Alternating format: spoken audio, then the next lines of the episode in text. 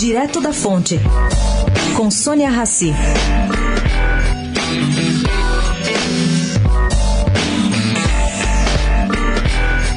Boa parte da nação está em compasso de espera para ver o que acontece no dia 24, dia em que o Tribunal Regional Federal de Porto Alegre julga Lula. Bom, petistas envolvidos na defesa do ex-presidente acreditam piamente que o TRF-4 vai emitir uma decisão já no próprio dia.